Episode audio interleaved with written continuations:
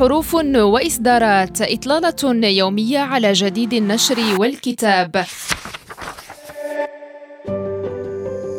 حروف وإصدارات رحلة في عوالم الثقافة والفكر والآداب وحقول المعرفة المختلفة.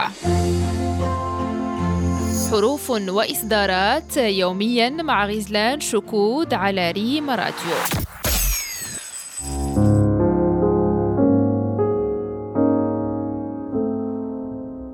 مستمعينا أهلا بكم إلى حلقة جديدة من حروف وإصدارات.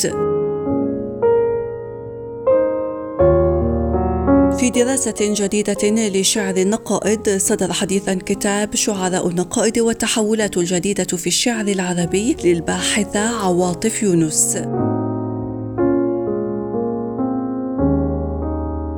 واهتم الكتاب بدراسة ظاهرة النقائد وما حدث للشعر العربي من تطور وتجديد في عصر بني أمية فهو في محافظته على العناصر اليدوية واستقرارها في كيانه ومتنه إلا أنه تطور وتجدد في كل جوانبه بفعل التطورات والتجديدات التي حدثت في ظروف الحياة نفسها في ذلك العصر سياسيا واجتماعيا ودينيا وثقافيا وعقليا. وهذه التحولات والتطور التطورات لم تأتي فجأة ولكنها ممتدة وقديمة قدم الزمان ولها جذورها العميقة في أرض الأدب العربي.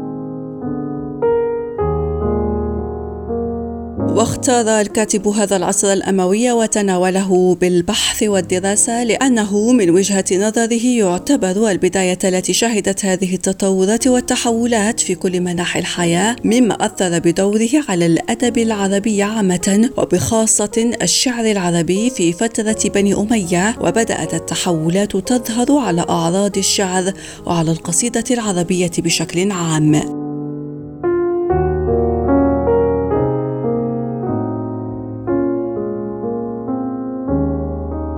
وكان من اللافت ما أحدثته هذه التحولات والتطورات على فن الهجاء وتحوله إلى النقائد التي مثلت علامة بارزه وظاهرة لافتة في الشعر في العصر الأموي الذي يمثل مرحلة مهمة من مراحل تاريخ الأدب العربي وهي مرحلة من أزهى عصور الأدب مرحلة التميز والتجارب الفريدة ومرحلة النقلة النوعية والتقاء الحضارات مما اثرى التجارب الشعرية وغيرها. غير ما بأنفس العرب من ثوابت وخلق نماذج مبتكرة في الإبداع. إلى هنا مستمعينا نأتي إلى نهاية هذه الإطلالة اليومية. موعدنا في حلقة جديدة مع إصدار جديد على ريم راديو. إلى اللقاء.